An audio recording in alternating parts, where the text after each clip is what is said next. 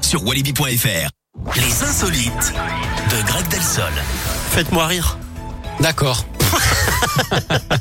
On part en Indonésie, Eric, où un homme s'est marié récemment. Oui. Alors si on vous en parle, hein, c'est parce qu'évidemment, il y a un truc rigolo derrière tout ça. Pour lui, c'est qu'il s'est marié avec son cuiseur à riz. Au début, euh, personne ne l'a cru sans doute. hein. Leur union a même été célébrée officiellement par un prêtre. Ils sont donc devenus euh, Mais- mon riz et femme.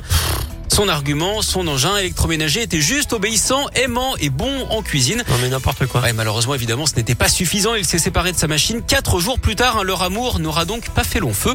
En même temps, euh, se marier avec une machine à cuire du riz, il faut vraiment avoir un grain. D'ailleurs, Eric, vous connaissez le sportif préféré dans les restos asiatiques Eh bien, ça doit être euh, quelqu'un, Un ancien footballeur, un ancien footballeur. Eric Cantonnet. Merci beaucoup, Greg. Allez, vous pouvez euh, disposer. Merci. Là, je pense que là, vous pouvez partir la tête Mais haute. personne n'applaudit, je suis un hein, peu déçu. vraiment. Et bravo, Applaudissez, public bravo.